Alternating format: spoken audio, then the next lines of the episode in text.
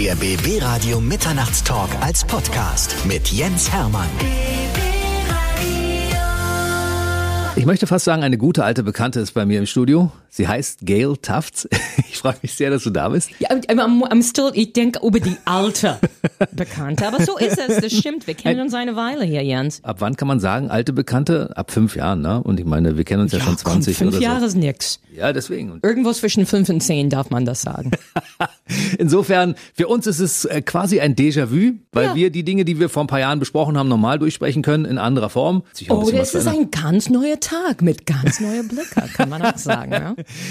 Tufts, ich habe dich das erste Mal gesehen, glaube ich, vor über 20 Jahren damals im Tippi. Ja. Und da habe ich gedacht, was für eine tolle Frau, was für eine gigantische Stimme, wie, wieso ist die so lustig? Und dann habe ich angefangen, mich mit deiner Geschichte zu befassen und die möchte ich auch natürlich niemandem vorenthalten, weil deine Geschichte ist so überaus spannend. Wollen wir so ein bisschen die, die äh, Gail Tuft Story mal Oh, erzählen? ja, oh yes, oh yes, bitte.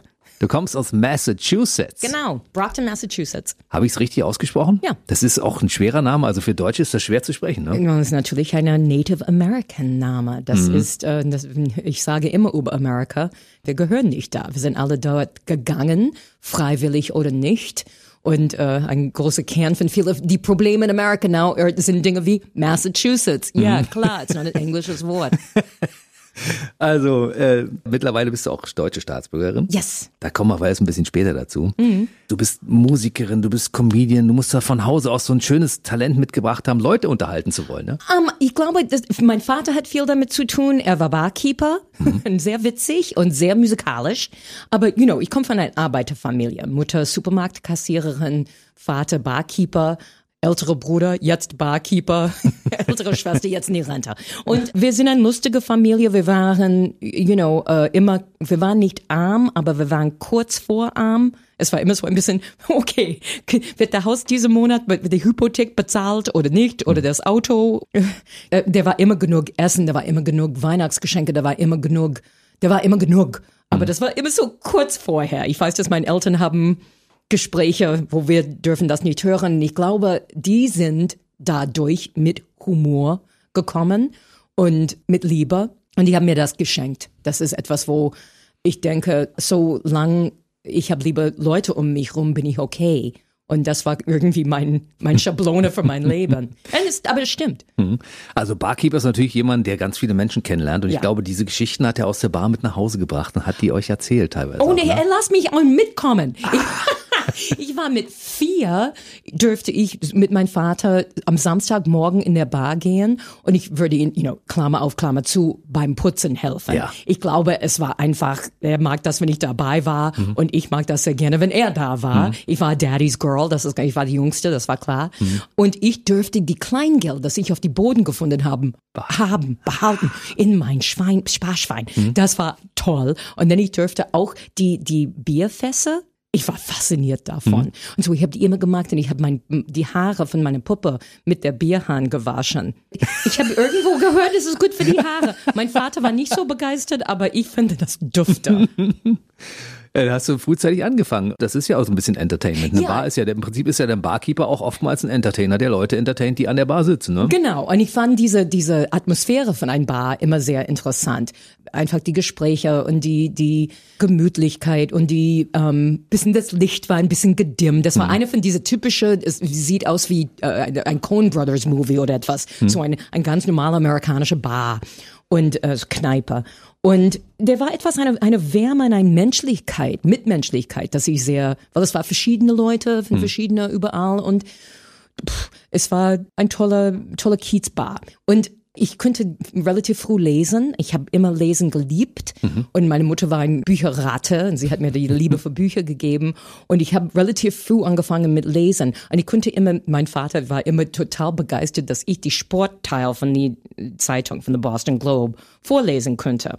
Er hat mich wirklich auf den Tresen gesessen und hat bevor alle die Leute hier, lest das vor. Über was der Boston Red Sox gerade gemacht hat oder ich weiß nicht was, der Baseballmannschaft. Und dann habe ich ein bisschen Applaus gehört und dann war ich Applaus-Junkie. So, da war der Anfang und das hat bis heute nicht aufgehört. Und wusstest du schon, in welche Richtung das geht? Will ich lieber ein bisschen singen, weil eine tolle Stimme hast du von Hause aus oder mache ich lieber Comedy und, und lass mich Nee, beklatschen, weil ich möchte- Witze mache? Nein, ich möchte alles machen. Und das ist in Amerika, ist das nicht so getrennt. Müssen wir, wir gehen zurück zu die, die Ausbildung. Leute fragen mich hier immer, aber du singst und du magst Comedy? Ich bin immer wieder gefragt, nach 30 Jahren hier in Deutschland. Ich habe nicht gewusst, dass du so gut singen kannst. Weil auf Fernsehen ist das ganz selten, dass man die Chance hat, live zu singen, wenn man nicht Popstar ist.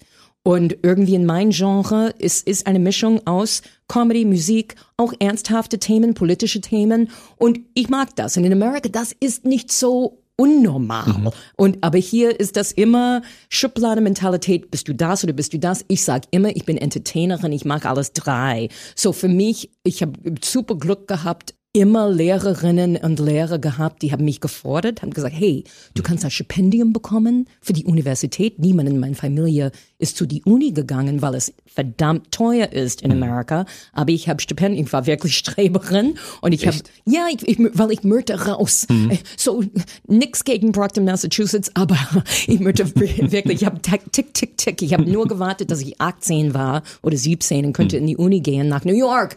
Und äh, das war mein großes Ziel. Und ja, ich habe hart gearbeitet dafür, aber ich habe das und war in ein wunderbares Programm in NYU, wo man musste, das war wirklich so, Schauspiel und singen und tanzen und auch vielleicht einen Pressetext schreiben können und auch vielleicht ein Lichtpult betätigen können, weil man weiß nie. Es war ein Programm, das wirklich getrimmt, Experimental Theater Wing hieß das damals.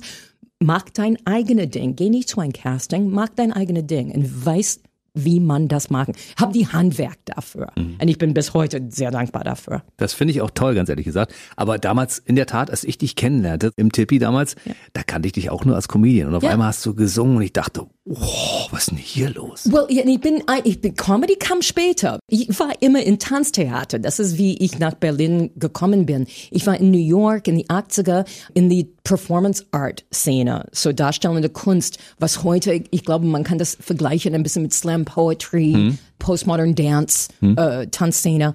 Und ich war lange in einer, in einer Tanztheater-Company. Ich war immer die witzige, singende Mensch in ein ernsthaftes Stück.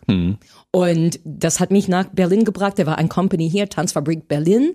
Und die haben mich engagiert schon in 88 war mein erster Gig, so als die Mama hier war. So, ich habe Berlin damals kennengelernt, als die witzige singende Menschen ein ernsthaftes Stück. Und the Comedy kam später, weil ich habe dann irgendwann gedacht, weißt du was, ich möchte ein bisschen. Ich habe einmal gespielt in ein Tanztheaterstück namens Die Nacht, wo ich die Nacht gespielt habe. Ich wie spielt man eine Nacht? Ist äh, so ganz ruhig Okay. und in schwarz gekleidet. Oh, okay. Und ich habe wirklich gedacht, weißt du was, vielleicht ich könnte der Nachmittag oder Hm. der Spätnachmittag spielen oder vielleicht der Morgen.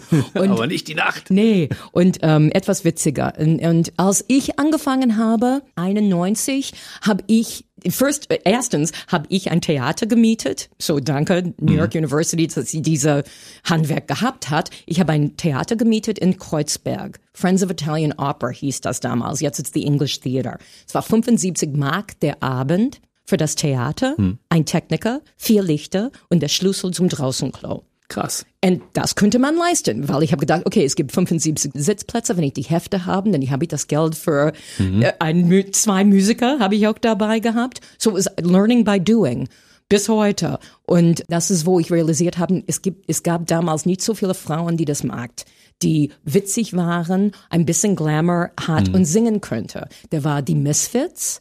Lilo Wanders, so ein Mann gekleidet als, Als Frau. Frau. Und dann war etwas wie Ute Lemper, so etwas ganz, so jemand ehrlich. Oder Popstars, so ein netter Humper jemand, aber das war ganz anders, eine ganz andere Welt. Und wenn man denkt über unsere Superstars jetzt, Anke Engelke, Barbara Schöneberger, die ich äh, dumm und dämlich liebe, äh, Ina Müller, die waren alle in Kinderfernsehen oder Kinder oder jemand wie äh, Kebekus, God bless her, war, ich glaube noch nicht geboren. Nein, weiß Ne? ich nicht. Und, und äh, der war einfach nicht der Vielfalt von Frauen, das wir Gott sei Dank jetzt haben. Und du konntest ja damals auch selbst die Regler betätigen, die Scheinwerfer anschalten. Ja. Also selbst ist die Frau sozusagen. Du hast Ja. alles selbst gemacht. Ja, ja, und dann mit ein paar sehr gute Freunde, die bis heute Freunde von mir sind, die eine Techniker, mein Pianist war mein ehemaliger Tontechniker, meine Produzent war Thomas Schroeder, ist jetzt bei Quatsch Comedy Club. Über den Jahren, wir sind immer noch zusammen. Viele von uns sind, das ist ein, eine kleine Gruppe, wir sind von Anfang an zusammen. Du warst 1984, glaube ich, das erste Mal in Berlin. Und dann hast du auch in der Zeit der Neudeutschen Welle hier mitgearbeitet bei Yes. Foyer des Saar zum Beispiel, ne? Da hilft nur ein Hubschrauber-Einsatz. Ja. Ja. Mein erster Satz, ich habe kein Wort Deutsch gesprochen, ich musste den Text, der Max Gold, brillante Max Gold, ich musste seinen Text lernen, schimmliges Brot ist selten ein Vergnügen.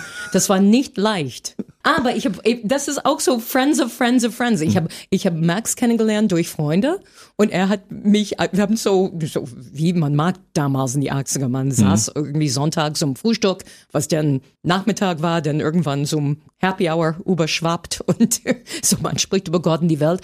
Und dann irgendwann hat Max mich gefragt im Studio als Backup-Sängerin für ein Lied, bau mir ein Haus, ein Haus aus den Knochen von Cary Grant. Und die Backup-Chor von dieses Lied ist Annette Humpe, Ulle Meinecke und Icke. Und ich habe damals keine Ahnung, wer war wer oder ob jemand wichtig war oder so. Ich war nur so, oh, die sind nett oder oh, die sind interessant oder wow, die sind intelligent. Wow, das ist tolle Musik. Und ohne die Sprache, das war auch so sehr abstrahiert. Es war nicht, oh, ich komme nach Deutschland, ich möchte Karriere machen. Ich war nicht karrieregeil, ich war nur lebensgeil. Du hast du damals die deutsche Sprache phonetisch abgelesen, ne? Um das Ja, ja, ja. hinzukriegen. Ich habe dann immer Mark- Max gefragt, was bedeutet das? What does that mean? Und er hat immer gesagt Dinge wie, it means I respect women and life is good.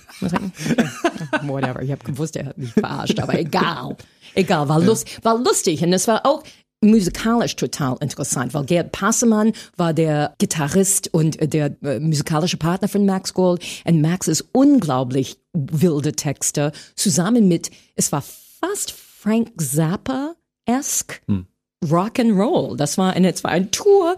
Das war irgendwie so 21 Gigs, 19 Tage oder etwas. Und es, war wirklich so Kiel nach Stuttgart, nach Hannover, nach München. Und ich habe gedacht, wenn ich Porto Westfalica noch einmal sehe. Und das war natürlich dann auch, die Mauer war immer noch da. Na klar. So, das war nicht easy to get to Hannover oder wherever. Das war eine gute Schule für mich. Aber gut, dass das passiert ist, Gail. Ansonsten könntest du heute nicht so eine schönen Geschichten erzählen, ne? Und ich habe auch entschieden, dass Rock'n'Roll war nicht der, der Leben für mich. Das ist zu hart, diese Tourneeleben als, als Band, so ein Band zu haben oder etwas. Ich sage immer Hut ab zu die Leute. I mean, es ist schwer genug als Comedian oder Theatermensch, aber dieser Band-Ding ist nicht so leicht. Also die Rockstars heutzutage, die trinken ja auch deutlich weniger Alkohol und nehmen deutlich weniger Drogen, als das noch vor vielen Jahren der Fall war, weil das wirklich tatsächlich ein harter Job ist. Es und ist- ich meine, ja. selbst Udo Lindenberg, er hat ja früher wirklich hart getrunken und viel konsumiert. Ne? Ja. Mittlerweile ist er, glaube ich, gesünder, als er jemals in seinem Leben war. Und Gott sei Dank, ja. War, deswegen hat er eine lange Karriere. Und ich glaube, you know, man muss nicht die Gesundheit schäden, um Freude zu verteilen. Ich glaube, das ist then, then you're in the wrong job. Man muss das einfach, ich möchte auch gesund, ich möchte, ich möchte kein, wenn ich denke an jemanden wie, wie Amy Winehouse oder etwas, ich denke, ach, nee. Die hätte denn- deutlich denn- älter werden müssen, die hätte Ja. ihre 90 schaffen können. I mean, wer, you know, wer kann, wir, wir wissen nicht natürlich, aber ich finde das einfach so tragisch. You know, keine Job ist, ist wert, ist so, ist, ist ein Leben wert. Dein Job ist toll.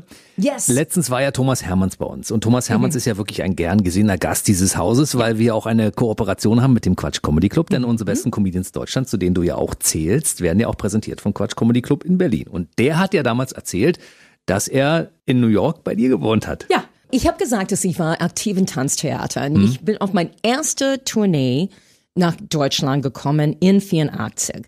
Und ich war mit einer japanischen wunderbare, crazy Choreografin namens Yoshiko Chuma. Und Yoshiko war eingeladen zu Marstalltheater in München, große Tanzfestival, ja, große Festival. Und damals in New York, wir haben dieses Motto, jeder Körper ist ein tanzender Körper. Und so, wir haben eine, eine Gruppe mit groß, klein, schwarz, weiß, Latino, asiatisch. Wir waren Sänger, ich, ne, witzig, auch sehr witzig. Und in Deutschland in dieser Zeit war Tanztheater nicht so witzig. Es war ein bisschen humorfreie Zone. Pine Bausch ist so fantastisch wie sie war, aber es war ernsthaft. Und wir waren nicht ernsthaft. Und man könnte spüren, dass dieses Publikum war nicht mit uns, sagen wir so. Mhm. Die waren ein bisschen so, ach nee, diese New Yorker, oh, das ist kein Kunst. Mhm. Was ist das? Und der war eine junge Mann, der war ein Praktikant in dieses Theater bei diesem Festival mit ein große, große Tuller ein pink Fake Ersatzfell Jacke und ein großer Mund und er hat gelächelt und gestrahlt und ich habe gesagt, ich spiele jetzt nur für diese junge Mann mhm. und das war Thomas und das war der Anfang ein großer langer toller Freundschaft, Familienschaft. er hat bei dir dann gewohnt, ja? Er ist dann zu mir gekommen. Wir waren wirklich ganz, ganz schnell befreundet, hm. weil ein Teil unserer Tournee war abgesagt und Thomas hat das arrangiert, dass wir mit alle seine Freunde, wir waren acht Leute, dass wir alle ein, eine Übernachtungsmöglichkeit in München bekamen damals, unter anderem mit Thomas. Thomas hat auch für uns eine Party geschmissen zum Grand Prix, zu Eurovision Song Contest, mhm. was damals immer noch Grand Prix de la Chanson mhm. hieß. Ich habe nie sowas gesehen in meinem Leben. Ich war wirklich so, what is this? Thomas war begeistert. Mhm. Und er hat in seine Küche, ich gehe in seine Küche, seine Studentenbude in München damals und ich guck mal die, am Rand der Decke in der Küche. Und er war Singles, so seven inch Vinyl mhm. Singles. Und ich guckte und ich habe zu ihm gesagt, Entschuldigung, are those all of the ABBA Singles in chronologischer Ordnung? Und er hat gesagt, guckt mich an, hat gesagt, wie weißt du das? And he was like, you're an ABBA freak, oh mhm. my God. Und das war die Anfang, äh, wirklich. Denn, so denn wir waren wirklich damals, wir haben uns Postkarte geschickt, wie man, da war kein E-Mail oder etwas mhm. und telefonieren war zu teuer. Wir haben uns brav jede Woche zwei, dreimal Postkarte geschickt. Mhm. Und dann irgendwann, wenn ich auf Tournee war, ich habe gesagt, du, du kannst meine Wohnung haben. Ich bin weg. Äh, mhm. Äh, nicht Wohnung. Man Apartment. muss das auch, ähm, Apartment, es war ein, Zimmer ist auch übertrieben. Es war so ein bisschen wie ein Loch in ein in ein Loft, was auch, aber es war wirklich so eine alte Fabriketage. Mhm. Und wir waren da zu one, two, three, fünft. Und meine Zimmer, es war ein Zimmer, aber es war mehr so ein Futon auf einem Boden in ein Schrank. wenn man so Carrie, you know, in Carrie mhm. Bradshaw in, in Sex and the City, sie hat diesen ja. Schrank. Das war die Luxusversion meines. Mein Zimmer war die Hälfte davon und nicht so toll gemacht, aber es war preiswert und in the Meatpacking District, es war ein, äh, in Greenwich Village, ein toller mhm. Location und nette Leute die sind, wir sind immer noch befreundet und ähm, Thomas auch mit denen. Es ist echt so Family geworden. So, wenn ich in Berlin war, war Thomas bei mir. Und wie kam das dann mal zustande mit dem Quatsch Comedy Club? Er hatte irgendwann die Idee, dass er das machen will und hat dich gefragt, hast du Bock da mitzumachen? Ja, ja, das ist ungefähr die Zeit, als ich diese, äh, mein erste Show gemacht habe, in ein Theater gemietet habe. Mhm. Ich habe kein Geld gehabt und Thomas kam mit, die, die haben Quatsch gemacht für Premiere, für Fernsehen. Und für mich Fernsehen war nie ein Ziel. Mhm. Das war ich, ich bin Theater, das ist mein Ding auch auf Deutsch. und er sagte, ich mag dieses Ding. Wir schreiben das, was du sagst, sowieso zwischen deinen Songs in meinem eigenen Programm. Wir deutschen es ab ein bisschen hm. und denn du lernst das wie, wie Musik. Und er sagte, okay, äh, weil für die Monolog bekommst du 2000 Mark hm. damals. Und für mich, das war echt so vier Monatsmiete. Hm, ja, klar was auch ein, ein Witz ist jetzt, aber das war für mich ein eine äh, Vermögen. Und so, ich habe das gemacht, ich habe das gelernt und ich glaube, wenn man guckt, die erste Quatsch-Sendung an, ich bin ein Reh in Scheinwerferlicht. Ich bin echt so, Hä, was? Obwohl damals der damalige Regisseur Utz Weber hat äh, sehr schön zu mir gesagt, mach, als ob du das kannst. Das war das beste Schauspielrad, die ich je bekommen habe. Mach, als ob, so, das ist ein Fernsehshow, du magst immer Fernsehshows, mach, als ob du das kannst. Wahnsinn. Und das habe ich, ich gemacht. Und das hat ein paar Jahre gedauert, aber dann irgendwann könnte ich es. Oh, darf, ich, mir, es. darf ich mir das übernehmen? Mach, als ob du das kannst, finde ich ist, super. You know, ja, auf Englisch, es gibt eine Fake it till you make it. Ja, das kenne ich, ja. Ja, und ich, das, das, mach, als ob du das kannst. Und ich glaube manchmal, wenn wir alle, wir haben alle Momente, wo wir denken, oh mein Gott, ich kann nicht. Und wir sagen sofort ja. zu uns, ich kann nicht, ich kann nicht. Wechsel das. Mhm. Sag, ich kann. Jetzt ein bisschen, bisschen Barack Obama. Yes, I can. Es ist ja tatsächlich auch so, dass man als Radiomoderator, trotzdem ich das jetzt schon Ewigkeiten mache, über 25 Jahre, immer mal in Situationen komme, wo ich denke, oh, davon habe ich gar keine Ahnung. Aber in dem Augenblick könnte man das genau adaptieren, weißt du? Es ist, es ist für mich, äh, bitte, mit so viel Erfahrung, dass ich habe jetzt mit 61 bin ich, ne, auf der Bühne zu sein, man würde denken, das weißt du, das kennst du. Mhm. Aber die, die, bevor ein Premiere, die, die Lampenfieber ist so schlimm wie immer. Es ist nicht schlimmer, aber es ist so schlimm wie immer. Nach die ganze Zwangspause und so weiter, das war wirklich so, okay, kann ich noch? Hm? hm? hm? Wie ist es, hm? wie ist es heute? Okay. Aber es ist so, wenn man keine Aufregung hat vor bestimmten wichtigen Dingen, dann muss man es auch nicht mehr machen, weißt du? Wenn dich der, das bisschen Adrenalin muss auch sein, das, sonst hat man, das bringt ja auch so den äh, Effekt. Du kommst auf die Bühne, stellst dich hin und in dem Augenblick, wo du anfängst, weißt du, es funktioniert, ne? Ja, ja, aber ich glaube, das ist auch für, für uns alle. I mean, ich möchte nie einen Job haben, wo du gehst da rein, denkst, ja, ja, ich ja. kenne das. Hm. das. Nee, dann musst du etwas anders lernen. Denn, hm. Oder dann musst mindestens frag die Kolleginnen am Ende des Tages, dass wir einander applaudieren. weil das tut verdammt gut. Dein Theater in Kreuzberg hat ja dann nach einer Zeit auch ganz gut funktioniert. Ne? Das heißt, das Ding war dann auch voll und ausverkauft. Du hast dann angefangen, ja. damit Geld zu verdienen. Und wie ja. ging es dann weiter? Du hast dann irgendwann dein erstes ähm, Bühnenprogramm gemacht. Ja, ne? äh, well, ich habe schon in New York äh, mein eigenes Bühnenprogramm gemacht, aber natürlich muss das ein, ein deutscher hm. äh, Ding machen ich habe in dieser Zeit ein wunderbarer norddeutscher Pianist und Komponist, Rainer Bielfeld, hm? ja, kennengelernt. Und denn wir haben zehn wunderbare Jahre gehabt. In, und das war auch interessant, weil ich habe so ein Glück, richtiger Ort, richtige Zeit. Ob das Schicksal ist oder einfach Glück. Ich bin sehr dankbar dafür. Dass Thomas Hermann zum Beispiel sein erster Quatsch Comedy Club, das, das war die mhm. Anfang von Quatsch. Ich war die erste Frau da. Okay, good. Und das war du. Und dann ich habe Rainer kennengelernt, auch durch andere Freunde mhm. auf eine Benefizveranstaltung. Und denn wir waren relativ am Anfang von der Bar jede Vernunft. Die Spiegelzelt in, in mhm. Charlottenburg gehören zu die, die Anfangskünstler, so, die Künstler die erste Stunde, mhm. zusammen mit äh, Geschwister Pfister, Tim Fischer, Cora Frost, Georgette D. Und das war natürlich ein, ein toller Ort, ein toller Publikum zu finden auch. Und, und ja, das ging zehn Jahre lang, denn, denn die Bar hat ein größeres Zelt bekommen und das war Tippi und dann sind wir auch dort gegangen und dann habe ich angefangen Weihnachtsshows zu machen und das war auch viel Spaß und es ist alles relativ organisch ein Schritt nach die andere gegangen. Da war Gott sei Dank kein großer Bruch oder kein großer Drama, wo ich kann nicht mehr oder so. Das war so ein, ein Fuß. So, ich bin so deutsch geworden, ein bisschen Schritt für Schritt. Ich habe dann, you know, so macht man das. Es kamen immer so Dinge noch nebenbei. Dann mhm. kam eine, eine, Show für die komische Oper Berlin. Ja. Dann hast du da eine Show produziert, dann mhm. hast du da Auftritte gehabt. Also es war immer so eine Mischung aus ganz vielen verschiedenen Dingen. Also selbst in deinem Bereich hast du so viel Spektrum und du kannst es immer auf andere Beine stellen und sagen, okay, jetzt mache ich mal ein bisschen davon, jetzt mal ein bisschen davon, ein bisschen ja. davon. Das ist doch toll. Das ist toll. Ich habe auch ein, ich bin so begeistert als Amerikanerin immer wieder von Berlin. Was für ein Reichtum wir haben denn diese Stadt von Kultur. Mhm. I mean, drei Opernhäuser. Ja, Wahnsinn. Ja. Und so viele Theater und Möglichkeiten. Und das war, ich glaube, ich habe das von meiner japanischen Regisseurin damals, von Yoshiko Chuma. Sie, hat, als ich angefangen, ich war, was war 22, 23.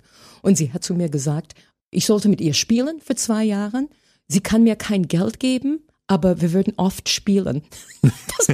Aber mit dieser irgendwie asiatische so Akzente Englisch und sie hat zu mir gesagt, we don't have money, aber you play lots. Na, ich habe echt gedacht, oh, und ich war so jung, ich war, ach, das ist cool. Das war so ein Ding, okay, es ist nicht über das Geld, das ist es nicht. Und ich habe nicht viel Geld, aber Gott sei Dank in New York damals brauchte man nicht viel Geld. Hm. Als ich erstmal nach Berlin kam, brauchte man nicht so viel Geld. Stimmt, ja. Man könnte wirklich gut durchkommen. Und klar habe ich immer Putzjobs gehabt oder Babysitten oder Pressearbeit für andere Leute. Ich habe so Dinge gemacht. Und irgendwann habe ich gedacht, ich möchte in alle diese Orten spielen, weil Joschko war auch so, wir spielen mhm. alle. Und wir haben wirklich mit ihr in die Nightclub on the Staten Island Ferry, in die Asia Society, in Lincoln Center. Ich war überall. Und denn ich möchte nicht stoppen, als ich hier kam, denn ich liebe das zwischen alte Kinos von den 50er Jahre oder ein Staatsoper in, in München. So, so, es gibt so verschiedene Orte, wo du denkst, das ist unvergesslich. Mhm. Ich war einmal in die Waldbühne. Das ist so ein Ding, wo man denkt, oh my God, Ich liebe es. Ich, ich bin immer noch nicht so abhängig, dass ich sage, ich muss nur hier spielen. Mhm. It's like, okay, heute Abend ist great. Ich, I mean, ich bin sehr dankbar. I have Mhm. a job that I can das immer noch machen und rocken und ich fühle mich einfach zu Hause. Und ich fühle mich immer als Dienstleisterin. You know, what, was ich mache, ich bin ein Dienstleister. Mhm. Ja, sind wir auch beim Radio, ne? Entertainment. Genau. Entertainment, Gott weiß, in diese Zeiten ist so, so wichtig. Und was, wie beschreibe ich das? Entertainen ist diese Mischung aus Musik und ein bisschen Lachen, ein bisschen Weinen auch manchmal mit einem guten Herzschmerzballad oder so. Einfach, dass die Leute haben eine Chance, ein bisschen zu vergessen oder ein bisschen aufzuarbeiten und auf jeden Fall draußen zu gehen mit ein bisschen mehr Energie und ein bisschen mehr Uplift. So, dass sie sind ein bisschen geupliftet als, als vorher. I am the BH of Deutschland. The BH auf Deutschland. Ich, I lift you up and bring you out. Das ist ein schöner Vergleich. Weißt du, um, worum ich dich so ein bisschen beneide?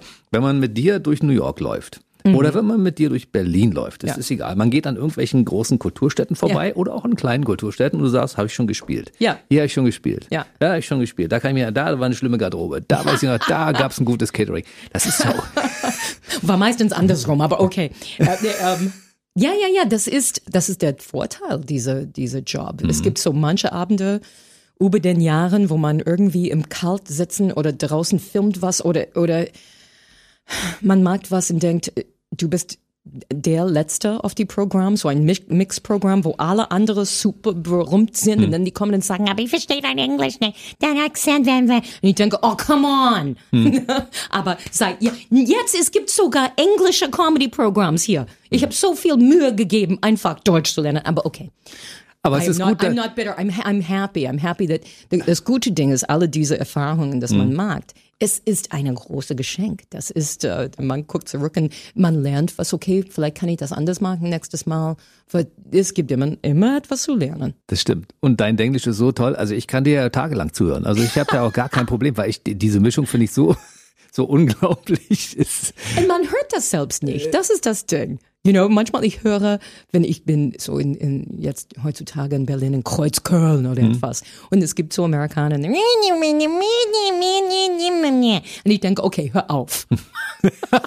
Aber dir ist so Ich spreche nur Deutsch mit denen. Du, du sprichst ja, du sprichst ja eine, eine Mischung aus äh, Deutsch und Englisch, ne? Und du Ja. selbst merkst gar nicht, wann du welche Sprache verwendest. Auf der Bühne, ja, auf der Bühne ist das ganz klar. Aber auch wenn wir uns unterhalten. Also nee, du hast das ist, das ist so, ich spreche, wie ich spreche. du sprichst so wie du sprichst. Du Ja. sprichst Denglisch, Ja. äh, Taftisch, ähm, Ja, you know, ich, weil, weil ich habe das nicht geplant, hier zu kommen und hier für 30 Jahre zu bleiben. Ich habe erstmal gedacht, das war nur ein Besuch für drei Wochen. Und dann war ich, habe ich gependelt jahrelang und dann nach dem Mauerfall habe ich einen Vertrag für zwei Jahre von Tanzfabrik Berlin bekommen. Ich habe wirklich gedacht, zwei Jahre. Und ich habe kein Wort Deutsch gehabt damals. Ich habe so Kindergarten, Schadenfreude, Blitzkrieg. Das war's. Damit kommt man nicht so weit. Und auch in dieser Zeit, ich habe nicht die Zeit oder das Geld für einen Deutschkurs, weil wir waren immer auf Tournee, wir haben immer gearbeitet. Und dann, wir haben kein Downtime gehabt, wo ich eine Deutschkurs und wir waren ein, eine internationale Gruppe und Englisch war der Lingua Franca. Logisch. alle alle Ja, ja. möchten Englisch dann sprechen. Und so, das ist eine schlechte Ausrede, aber ich sage oft zu äh, junge Kollegen oder Leute, die kommen von irgendwo anders, lernen die Sprache. Ich meine, es ist vielleicht eine total Ironie, aber ich sage, es ist sehr einsam ohne es. Und mindestens, Hm. es muss nicht perfekt sein. Ich habe eine ganze Karriere von imperfektes Deutsch, aber ist Imperfektion nicht toll? Es ist absolut. es ist wirklich, und ich stelle mir das vor, wenn ich jetzt irgendwo hinkomme, mal an, ich würde jetzt umziehen in die Vereinigten Staaten Ja. und ich komme zur Welt und bin 38 und muss ein Buch in Englisch schreiben. Ja. ja und da, da sollte die Grammatik stimmen. Äh, War ja absolut unterwegs, war dein erstes Buch, ne? Ja, ja, ja. Und da musstest du ja darauf achten, dass, das, dass man das zumindest als Deutscher lesen kann und aber- versteht. Ja, Ne? klar, aber man, äh, aber dass das wie ich klingt, das, das, Ja, das muss so man klingen könnte das, du, genau. man könnte das übersetzen natürlich. Das war für Ulstein Verlag. Mhm. Man kann das einfach, und das war eine große Diskussion. Übersetzen wir das oder lassen wir das in meine Sprache? Und vielleicht ich würde eine, einen größeren Bestseller haben gehabt hatte, aber hätte, hätte, Fahrradkette. Ähm, das war für mich wichtig, dass ich sage, nee, das ist ein Teil von mir. Ich bin, ich bin ein Außenseiter. Ich werde immer ein Außenseiter. Nein, bist du nicht. Du bist auf absolut eine, integriert hier. ich war, ja, ja, ja, klar. you know, ich bin Berlinerin, bin Ja. ich durch und durch. Natürlich. Aber ich war gestern im Supermarkt und ich stehe da vor den, ich möchte eine, eine Zeitung kaufen. Ich bin so oldschool, ich lese die Zeitung immer noch auf Find ich Papier. gut. Ich muss junge Leute erzählen, dass die Papier ist so diese dünne Scheiben von Bäumen, das wir damals Baum Carpaccio, weißt du so. Und ich stand da vor der äh, Kiosk und Supermarkt und da waren alle diese Fernsehzeitschriften.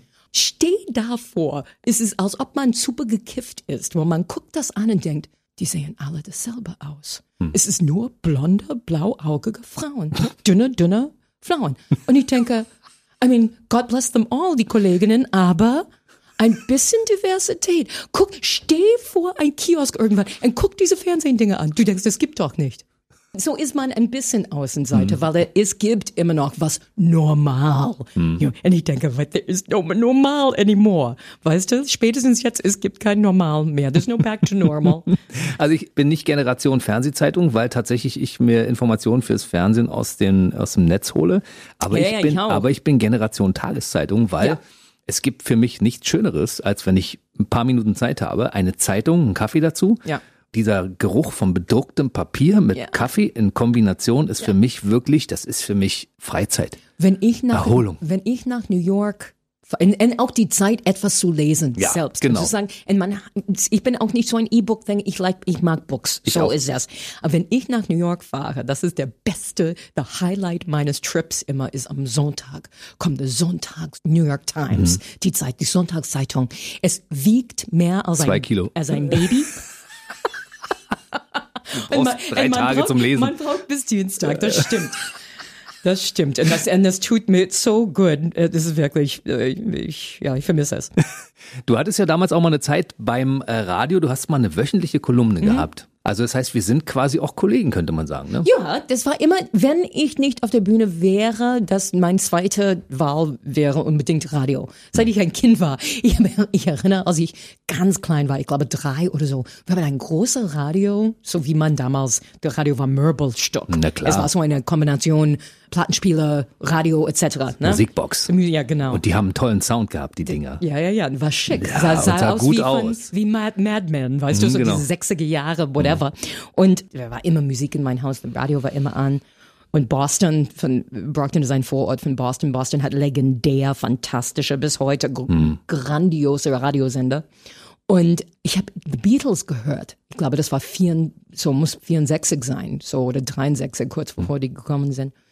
Und ich habe wirklich gedacht, die wohnen da drin. ich möchte so Das hab gerne ich auch da drin gedacht. gehen. Das habe ich auch gedacht. Ich habe zu meinem Geburtstag mal hat Frank Zander damals als Fred Sonnenschein alles Gute Oh. zum Geburtstag gesungen.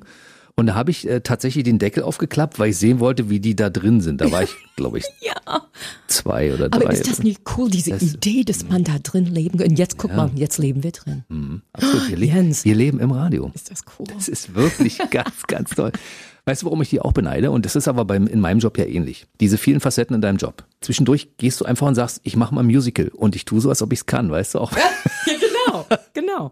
Das war der Glöckner von Notre Dame, ne? Genau, mit Dirk Bach. Uns Du hast ihn noch kennenlernen dürfen. Ja, er war ein guter Freund von mir. Und, und ich habe so viel von ihm gelernt, viel, viel, viel, viel zu früh von uns gegangen. Und Ralph Morgenstern, der wunderbare Ralph Morgenstern. Wir waren Gast Wasserspeier in äh, The Glöckner von Notre Dame. Und das war so eine coole Rolle, weil wir waren die Comic Relief sozusagen. Wir waren die witzige Teil in diesem Musical voller sterbende Prinzessinnen und großer Pathos basiert natürlich auf die Disney Zeichentrickfilm und das war viel Spaß natürlich mit die beiden, weil die waren auch beide Comic Genie Legenden. Legenden und wir haben jeden Abend zwei Stunden in die Maske gesessen, weil wir waren wir sahen aus wie Wasserspeier. Kann mich erinnern, das Und sah wirklich toll aus. Tolle, tolle Dinge am Anfang der Show, wo wir sind ein Teil der Bühnenbild und man weiß nicht, dass wir da sind und wir fangen an zu sprechen. Das war immer so ein magischer Moment. Und äh, ich habe nie sowas gemacht äh, in, in diesem Ausmaß, weil das war riesig. Potsdamer Platztheater war gebaut für diese Musical und es hat ein Bühnenbild mit so große eckige Elemente, aber riesig, so 10, 20 Meter groß die ab und unten, hoch und runter, alle die ganze Zeit, rauf und runter war auch ein, sogar ein Lied da drin. Und die waren immer in Bewegung. Aber der, der Regisseur hat immer zu uns gesagt, don't fuck up.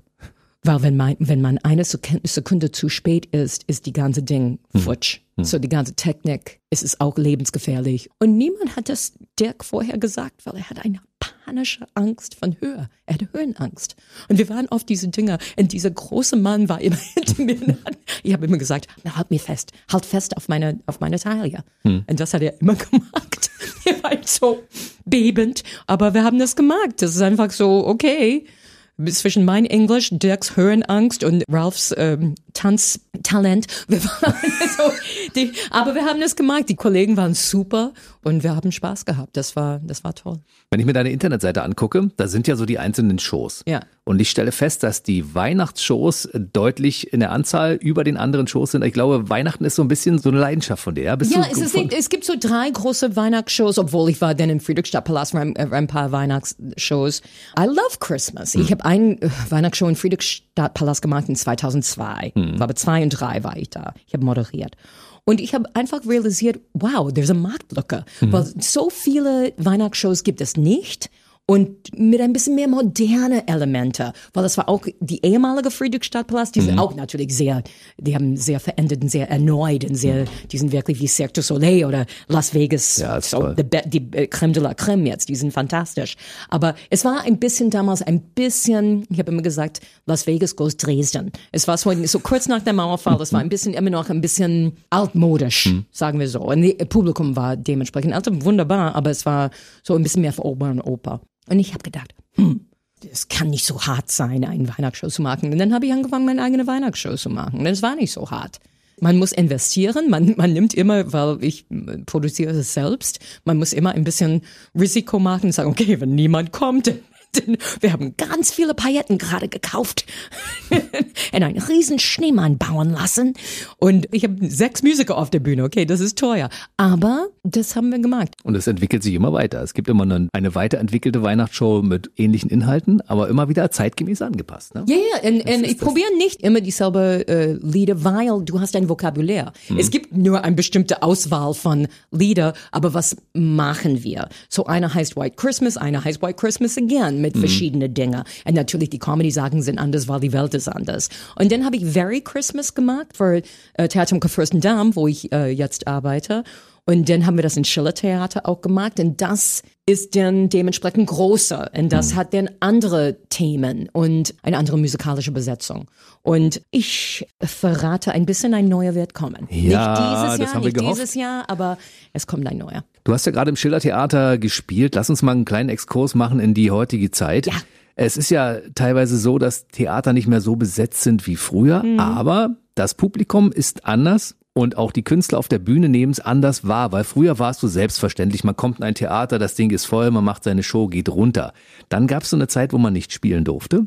Und jetzt habe ich so das Gefühl, also ich persönlich erlebe es selbst so als Publikum, wenn ich reingehe, die Leute haben einfach Bock drauf. Ja. Es ist ein bisschen übersichtlicher, weil ja Plätze zwischendurch frei sind. Aber auch der Künstler, der zwischendurch mal in eine Zwangspause versetzt wurde, hat auch mehr Bock als früher. Ist es bei dir auch so? Ja, absolut, absolut. Ich, ich freue mich auch in, ins Publikum zu setzen für Kollegen. Hm. Ich war bei Quatsch Comedy Club, ich ja. war bei Katharina Merling, ich war bei äh, Tim Fischer, gute Wedding, schlechte Wedding war ich bei. Hm. So, es ist einfach so verschiedene Dinge zu hm. gucken, weil es ist toll, ins Publikum zu sein. Und, es, und wir wissen, dass Theater sind sichere Orten. Hm, und, und was ich habe gesehen letzte Woche, weil natürlich jede Woche endet die Welt, wir waren auch auf auf Tournee von Ende der Sommer bis die Premiere in Schiller Theater. Jede Woche drei, vier Mal unterwegs. In verschiedene Orten. So, man muss immer gucken vorher. Okay, welche Bundesland ist es? Welche Regelung haben die? Wird das voll heute Abend? Wird das voll mit Masken heute Abend? Haben die Masken an? Haben die Maske auf? Ähm, spielen wir mit Pause oder spielen wir ein 90-minütiges Set? Oder spielen wir sogar zwei verschiedene Shows für zwei verschiedene Publikum, a 60 Minuten? Und ich war, ich war so müde, einfach jeden Abend ein Show zu eigentlich schreiben, weil wie machen wir das denn? Mhm. Aber das war gut, das hat uns Flexibilität gegeben und das Publikum, egal wo man war, war super dankbar und wir waren super dankbar, dass die waren, weil du kannst zoomen bis zum Abwinken, du kannst in einem Proberaum sitzen, es ist nicht dasselbe andere Menschen. Wir sind zusammen, wir aufarbeiten ein bisschen, wir, wir lachen, wir weinen, wir. Wir singen zusammen. Ja, wir ja. sind, wir sind Wir sind nicht selber Raum zusammen und wir sind nicht allein. Und ich glaube, das müssen wir alle hören, ähm, dass wir nicht allein sind. Und auch als Künstler, ja, es ist nicht von 0 auf 100. Ich bin 61 Jahre alt. Das ist echt so, hey, die erste paar Shows war ich so, Mann, ey, die Show ist super. Der nächste Tag war ich so, oh mein Gott, ich bin so müde. Also auch beim Sport, ne? Wir kennen das alle, sobald das Sportstudio wieder offen war. Ja, yeah, ich gehe zu drei Kurse heute. Und dann am nächsten Morgen, was habe ich Gott, getan? ja. Wo ist die Voltaren? So. Und das war ein bisschen so, okay, ein bisschen Annika brauche ich ja für die Hüfte oder die Knie oder auch wie immer. Aber ist gut gegangen. Und dann eine junge Kollegin von mir, die Julia Games-Martin, sagt zu mir, hast du en suite gespielt? So eine Show nach der anderen. Und wenn du das für zwei Wochen gemacht hast, dann bist du schon drin. Und das stimmt. Und das ist dann wirklich die ersten paar Tage so ein bisschen so, äh, ist wie mit einem neuen Paar Schuhe. Dann ist man wieder drin und das tut wirklich gut. Und, und, und dann kann man, jede Publikum sowieso. Ich bin jemand, ich merke mein Publikum sehr gerne. Ich gucke mein Publikum sehr gerne an. Ich mag die Licht immer an, wenn ich die nicht sehen kann. Ist so etwas wie Schillertheater. Man ist geblendet von die Lichter von vorne. Ich sage irgendwann, bitte mach die Lichter an, so ich die Leute sehen kann. Weil das brauche ich. Und ich reagiere immer. Und auch natürlich nach dieser ganzen Global Pandemic. Ich sage immer, sind wir mittendrin in einem Roland Emmerich Blockbuster. Man fühlt es so, ne? Ja, und wenn das so ist, dann where the fuck is Morgan Freeman? ich kann, ich, wir könnten ihn sehr gut brauchen Wir brauchen jetzt. ihn, ja. Er soll diese Situation beenden. Ich wollte mal ganz kurz auf dein Alter zurückkommen, weil du hast gesagt, du bist 61 Jahre. Also wenn ich, Bin ich, ich. ich kenne dich ja nun schon eine ganze Weile. Ja. Ich glaube, du bist eine 30-Jährige im Körper einer 61-Jährigen. Für mich, ich würde yes sagen, Und ja. du hast auch so viel Energie. Und ich meine, dieses Tourleben, was du die letzten Monate hattest, das Ja. war so ein bisschen Erinnerung an die Rock'n'Roll-Zeit, die du damals hattest, als du von einer Stadt zur anderen gefahren bist und am Tag sechs Shows gespielt hast. Ne? Ja, aber, aber nee, das, das war ein bisschen so, jetzt wir wissen, äh, ich bin mit Marion Lux, mein fantastischer Bühnenpartner und, und äh, fantastischer Komponist und wir sind elf Jahre zusammen jetzt und das hilft, weil wir machen, früher haben wir das immer gemacht mit drei, so zwei Suitcases mit Kostümwechsel und dann drei Musiker auch dabei und ein Tontechniker und ein Lichttechniker. Es ist Marion und ich jetzt, weil wir haben auch kein, kein Geld gemacht über die letzten Monate, so wir haben alles reduziert und wir machen das zusammen. Und das ist so, wir wissen, wir müssen nicht sorgen über jemand anders, aber wir müssen übereinander sorgen und das tun wir auch. Und Marion ist, ist für mich, ich liebe das, irgendwo mit ihm zu fahren, macht Spaß. So, auch wenn das Mannheim ist, ist toll. Ihr sitzt dann zusammen im Auto, unterhaltet euch die ganze Fahrt. hat zu tun mit wo wir fahren. Manchmal wir sind mit dem Zug und manchmal mit dem Au- Auto und er fährt sehr gerne so. Und manchmal wir machen wirklich Rock'n'Roll, wenn wir wir waren neulich in äh, Kiel und nach der Show, wir, weil wir mussten proben am nächsten Tag, ich hab gesagt, fahren wir zurück. Ich sagte, okay, good, let's go. und dann machen wir das. Deshalb sage ich ja, die Frau hat Energie ohne Ende. Ja. Und zwischendurch setzt du dich dann mal wieder hin und sagst, ich muss jetzt mal wieder den ganzen Krempel, den ich im Kopf habe, Ja. zu Papier bringen und ein Buch Ja, schreiben. ja, ja, ja, ja. Ich habe immer ein Notizenbuch bei mir und ich schreibe einfach und denn auch wenn ich die Shows mache, dann kommt immer Thematik für mich, weil ich realisiere, wo Leute reagieren und dann schreibe ich das und hoffe, dass etwas Witziges und oder trostlich rauskommt. Vier Bücher hast du schon geschrieben? Ja. Kommt ein fünftes? Ja. Hast du jetzt die Pandemiezeit auch genutzt, um ein bisschen was niederzuschreiben oder nee, wie? nee, ich äh, wirklich beneide die Leute, die wirklich so, ja, ich habe ein Kochbuch und ein Podcast und ein Baby gehabt und ein Hund jetzt. Und ich denke, nee, ich habe me und my Bremer and that's about it. Wir, wir, wir sind gut durchgekommen, aber mehr als das habe ich auch nicht geschafft. Ein Show habe ich geschafft. Ähm, es ist in Arbeit. Ich fahre in die Heimat. Weil ich glaube, es ist Zeit für mich, ein bisschen Zeit in die Heimat zu bringen. Und ich habe lange meinen Bruder und meine Schwester nicht Nach gesehen. Brockton, da willst du das Buch schreiben. Ich fahre nach Cape Cod, Massachusetts. Und ich würde ähm, nicht nur Cape Cod, ich, ich äh, mache eine kleine Tour von die Leute, mein Herzensleute. Meine Schwester wohnt jetzt in New Orleans. Äh, ich muss nach New York. Es wird anfangen und enden in New York. Marion kommt auch und hoffentlich werden wir auftreten sogar Oh. in New York. Aber dann gehe ich auch nach Cape Cod, ich gehe nach Buffalo, New York, ich gehe nach äh, Minneapolis, Minnesota. Und wenn das Geld ausreicht, auch nach Los Angeles. Aber es könnte sein, dass es nur Norden und zurück nur ein little Ausflug zu New Orleans zu meiner Schwester. Aber ich probiere das in, in, mit Auto zu machen oder mit Zug. Weil die Züge in Amerika ist auch abenteuerlich. Die Amtrak, das ist, man denkt, oh nee, es ist Regionalbahn in Bad Pipapo. Aber ich glaube, das wird, wenn ich diese Trip mache, auch wenn ich nur die Hälfte von wo ich gehen will, dann äh, wird gute Material für ein neues Ja, Buch. Definitiv. Da gibt's äh, schöne Going Geschichten, die man rechts und links des Weges aufsammeln kann. Wirst du, wenn du in den Staaten auftrittst, machst du da dein Programm auf Denglisch, auf Deutsch oder komplett in Englisch? Ähm, wir gucken. Äh, teils wird es auf Deutsch sein. Die, die Moderation muss dann auf Englisch sein. Das muss ich neu schreiben. Aber die Lieder lasse ich, wie, wie, die sind immer auf Englisch. Ich lasse die, wie die sind. Die, die Amerikaner, äh, well, New Yorker, ne? Die lachen sich da. Es gibt ein deutsches Community in, natürlich in New York. Das ist ein Weg. Und die andere Weg ist, und viele Leute, die ich kenne, die auf Tournee hier waren. Und die denken einfach, die Sprache ist witzig. Die hören das Wort Lumpenproletariat und lachen sich tot. So, weißt du, so. Und ich habe auch, es gibt viele äh, deutsche Worte, das wir auf Englisch benutzen. So, Schadenfreude. Wir haben kein englisches Wort für Ihr Schadenfreude. nutzt das Wort Wir Schadenfreude? benutzen den deutschen Begriff Schadenfreude, Weltschmerz, Poltergeist, Lumpenproletariat, Blitzkrieg. Lumpenproletariat? Das ist, äh, wir benutzen deutsche Worte für Dinge, die wehtun.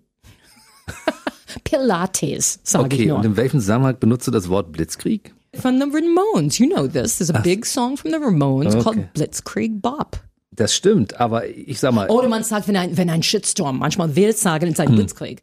You know, so, äh, von, das ja. ist witzig, dass das Worte sind, die ich in meinem deutschen Sprachgebrauch eigentlich fast nie Ja, verwende. ja, es ist, es ist, es ist interessant, es ist interessant, was, was die dort denn benutzen. Aber es ist immer so, quasi intellektuell und immer etwas trist. Ist, unterscheidet sich das Publikum Deutschland zu den Amerikanern? Oder sind die auch so und sagen, ja, geil, lass uns mal ein bisschen entertainen hier? Ich glaube, Entertainment ist mehr in unserem Ja. Blut äh, in den Staaten. Es ist immer so ein bisschen, ich habe das Gefühl, man entertaint sich und man denkt, denkt man irgendwann, warum ist das witzig? Warum?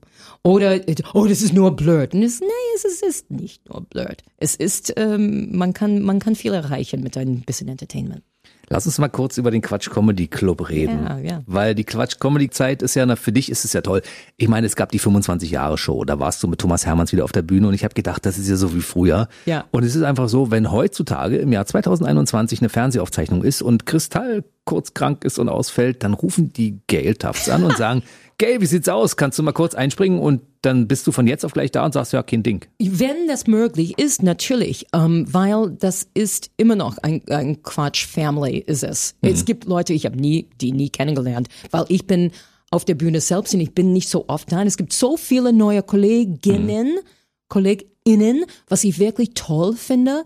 Und äh, so, ich kenne die nicht alle, aber es gibt natürlich zwei Dinge. Es gibt die Gruppe, die hier in Berlin leben. So, klar, die wissen, okay, ich kann, sie kann einfach ganz schnell mit dem Fahrrad kommen oder auch wie immer. Und es gibt eine Gruppe von Quatsch, Seniorengruppe. Und auf diesen Tag habe ich gesagt, ja, ich kann das machen. Und Dieter Nuhr war da, und Ingo Appelt war da. Wir haben alles so, alles war umdisponiert. Okay, denn du magst das und du magst das. Und wir vertrauen einander, weil wir haben jahrelang in Hamburg, bevor Quatsch Comedy Club hier war, die originale Quatsch Comedy Club war in Hamburg, in Imperialtheater, kleine Theater. Und wir waren immer da, immer ganz spät. Wir waren immer dieselbe Gruppe. Das ist Mittermeier, Icke, Ingo, Käthe Lachmann, Nur, Ole Lehmann. Das ist, wenn wir auf Tournee waren, die erste Quatsch Comedy Club Tournee. Wir kommen rein in einen Club in Köln. Und der war keine Bestuhlung. Und Mittermeier fragt die Veranstalterin, aber wo sitzt das Publikum? Und sie sagte, Zitat, es ist Stand-up Comedy, das Publikum steht doch. Alle, no, das ist nicht, wie es geht. Um, ah. So, wir waren durch viel zusammen, müssen wir sagen. Und ja, so, so auf diese Abend, wir haben ja einfach gesagt, weil Dieter benutzt äh, ab und zu ein- eine Teleprompter. Ist ein Teleprompter da? Weil wir müssen tagesaktuell sein. Und wir, ich weiß nicht, was ich jetzt sage. Ich gebe dir meinen Text, aber und äh, ja, so haben wir das äh, ein bisschen gemacht. Ein bisschen improvisieren muss man als Comedian. Improvisieren können. Und das habe ich über den Jahren, dieses Format oft genug gemacht. Und die Jungs waren nett hinter der Bühne, weißt du, die sind immer noch mein Bruder. Und dann, wenn man weiß, dass man in Quatsch ist irgendwie, dann ist es okay, you're okay. Weil Thomas wird nie jemand blöd reinlassen. Oder die würden relativ schnell wieder dann aus, nicht ausgeladen, aber die sind nicht mehr da. Und, und es ist ein toller, toller Gruppe von toller Menschen. Deshalb bin ich so gerne da. Ich liebe diese Live-Shows. Ja, die sind great. vier Comedians, ein Moderator. Und, das diese, so der Club ist so schön, Das ist so in, schön, im Keller ja. Hm. von, von äh, Friedrichstadtpalast. Und es ist, ich sage immer, the, Thomas sagt auch, The Muppet Show. Es ist wirklich, als ob man in dem Muppet Show Theater ist und man kann einen guten Drink haben und äh, macht Spaß. Eine, man kann eine schöne Zeit haben. Ja. Ich freue mich immer drauf. Ich muss, ich muss das mindestens viermal im Jahr haben. Ich brauche das. das ist, äh, ich bin da süchtig nach. Ja, das war, wir waren wirklich, die Comedians waren alle, weil es war immer toll früher, dass man so Party gemacht hat. Und A, sind wir alle älter geworden, alle haben Kinder alle, oder Enkelkinder oder whatever und äh, muss nach Hause. Und auch mit der ganzen Pandemie, es war echt so, komm, mach die Arbeiten dann weg. Wir haben das vermisst und jetzt, das lockert auch ein bisschen, das ist wirklich gut. Einfach mit die Kolleginnen zu sagen, wie bist du durchgekommen? Weil niemand, ich sage das auch in meinen Show, niemand ist unversehrt von diesem ganzen Ding durchgekommen. Niemand. Und wenn die sagen, sorry, das ist, äh, weil es ist ein, it's a crazy Welt und unser Job als DienstleisterInnen ist wirklich, das zu mildern ein bisschen oder zu schreien oder zu fragen, hä?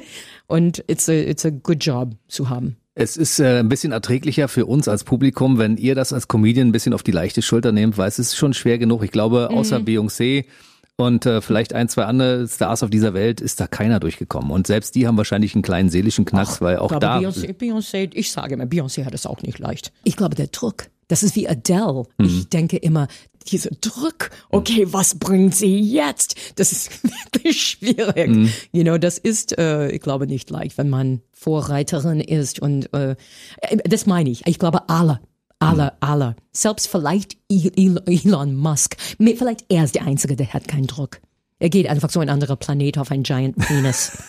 Ich glaube auch sehr, auch er hat Druck, weißt du. Ich meine, er ist ja hier um die Ecke quasi mit seinem neuen Werk. Auch da funktionieren Dinge nicht und auch selbst wenn er, wenn man denkt, nein, der, der Mann ist die Gelassenheit in Person. Ich glaube Oh, nicht. no, no, no. Ich glaube nicht. Ich glaube, es ist so. Er reitet einen überdimensionalen Penis bis zum Space. Das kann nicht alles richtig sein. Wahrscheinlich ist er auch ein Mann vom anderen Stern. Das werden wir erst später rausfinden, irgendwann. Auf jeden Fall gibt es auch ähm, seit 2017 eine deutsche Gail, das habe ich ja am Anfang schon angesprochen, das müssen wir ganz kurz nochmal erzählen. Ja. Bevor wir zum Ende kommen, du hast dich irgendwann entschlossen, deutsche Staatsbürgerin zu werden, obwohl du Amerikanerin bist. Ja, Und die Entscheidung ist gefallen, weil? ähm, teils nach der Wahl von Donald Trump. Weil ich habe gesehen, es war nicht so, oh, Trump ist Präsident, ich bin jetzt deutsch. Es war, ich war 27 Jahre hier, hat mein Steuer bezahlt natürlich, aber ich konnte nicht wählen, weil ich nicht Staatsbürgerin war. Und ich habe gedacht, ich möchte ein Teil dieser Demokratie sein, nicht nur Steuer zahlen, auch etwas sagen über wie, wo diese Geld geht und meine Pflicht machen als Berlinerin und als Deutschen jetzt. Und ich bin hier. Ich gehe nicht zurück. Ich habe äh, keine Kinder. Das ist nicht so ein Ding, wo die müssen die Wurzeln. Und irgendwann in die Rente würde ich ein kleine B&B in Cape Cod öffnen. Würde ich nicht. Ich möchte hier sein.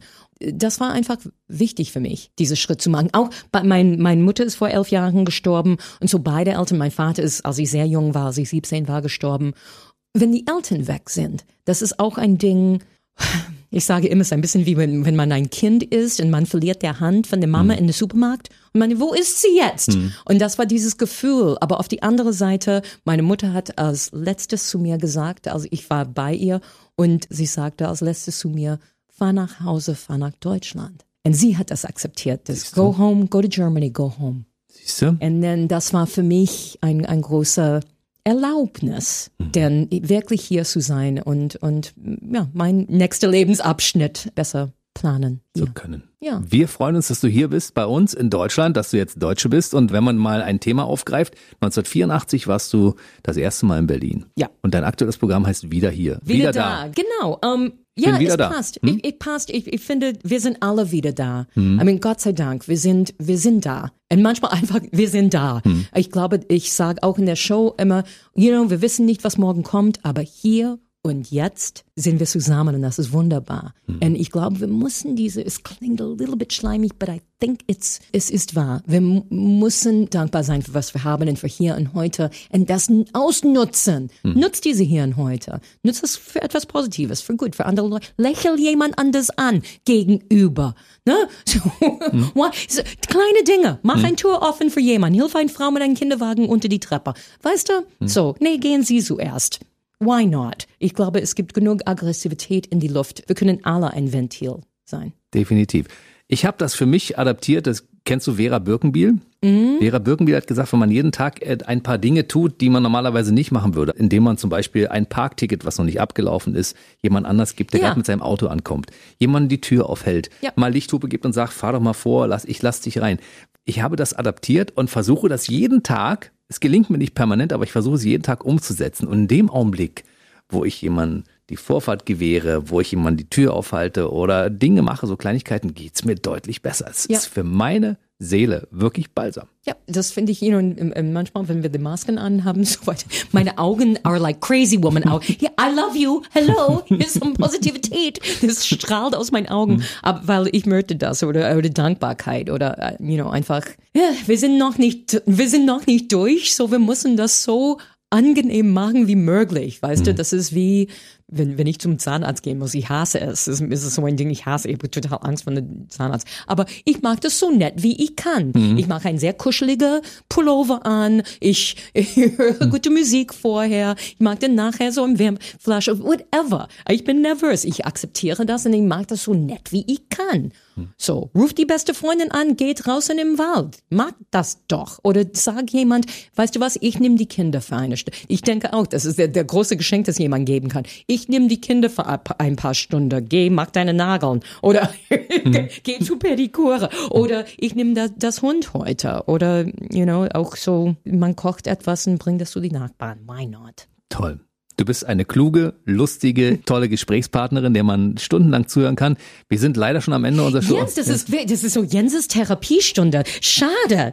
Ist, man kriegt keinen kein Termin für einen guten Therapeut. Aber du, my friend, macht Spaß. Weißt du, das ist das Machen wir Schöne. das nächste Woche, denn ich gehe durch deine Karriere. Ein Ich, ich weiß nicht, ob das irgendjemand interessiert, aber ja, wenn jemand das, wenn das jemand macht, dann bist du natürlich auf jeden Fall die, äh, auf die die Wahl dann fällt, ja, um, um mich mal zu interviewen. Aber tatsächlich ist es das äh, so die Quintessenz der letzten Jahre, dass viele Leute sagen, nachdem wir hier so eine Stunde durchgequatscht haben, das war toll. Dankeschön und ich komme gerne wieder. Ist es in deinem Fall auch so, ja? Ja, absolut. Gut. Wir sehen uns im nächsten Jahr wieder, Ja, weil es danke. gibt ja wieder viel zu erzählen. Bis dahin, bleib schön gesund. Ja. Ja, es gibt dann noch die große Silvestershow. Ja. Yes, es gibt ein, ein neue äh, Silvestershow in Schiller Theater, was so ein schöner Ort ist, um, um die neue Jahr zu bringen. Ich fange an um 23 Uhr am 31. Und äh, Marion Lux und ich, Musik, Comedy, ein bisschen optimistisch in die neue Jahr gucken, ein bisschen Last von letztes Hm. Jahr wegmachen. Ähm, wir machen, wir fangen um 23 Uhr an, dann stoppen wir kurz vor Mitternacht, alle rechtzeitig, dass die die Mantel Hm. Feuerwerk. holen können und draußen gehen und man hat einen wunderbaren Blick Ernst-Reuter-Platz durch zum zum ähm, Brandenburger Tor. ja, so ein Siegessäule in Brandenburger Tor. Man sieht alles sehr schön. Und dann kommt alle wieder rein und wir machen weiter. Ich habe immer zu Martin Wölfer, der- unser Intendant, die kommen nicht wieder. Die kommen alle wieder. Es Ja. ist sehr, sehr toll. Und es ist eine lustige Stimmung. Und dann machen wir so ein bisschen mehr und man, alle haben einen Berliner und ein Glas Sekt. Und wir sind dann sehr dankbar für was wir haben und dass wir zusammen sein Das dürfen. ist- und wir machen das am 29. ein bisschen End of the Year Wrap-Up und dann am 31. ist Silvester. Und das heißt Auf ein Neues Mhm. in Schiller Theater. Und man sieht das Ganze, wann es stattfindet, wer sich um Karten kümmern möchte und so weiter, auf deiner Internetseite geertafts.de. Genau. Und geschrieben natürlich geiler-tufts.de. Genau, das wissen aber alle Fans sowieso. Ansonsten in den Socials bist du ja auch zu finden, auf Ja. Facebook und Instagram. Genau. Ja, dann bin ich jetzt durch. Also ich hätte noch Millionen Fragen, aber leider keine Zeit mehr. Bist du durch? Wir sind durch Mit jetzt, dir Leute. bin ich nie durch, aber Wir für heute erstmal. durch. Genau. Und äh, ich möchte auch einfach so, pass gut aufeinander auf, everybody, und äh, bleibt gesund. Der BB Radio Mitternachtstalk. Jede Nacht ab 0 Uhr. Und der neueste Podcast jeden Mittwoch.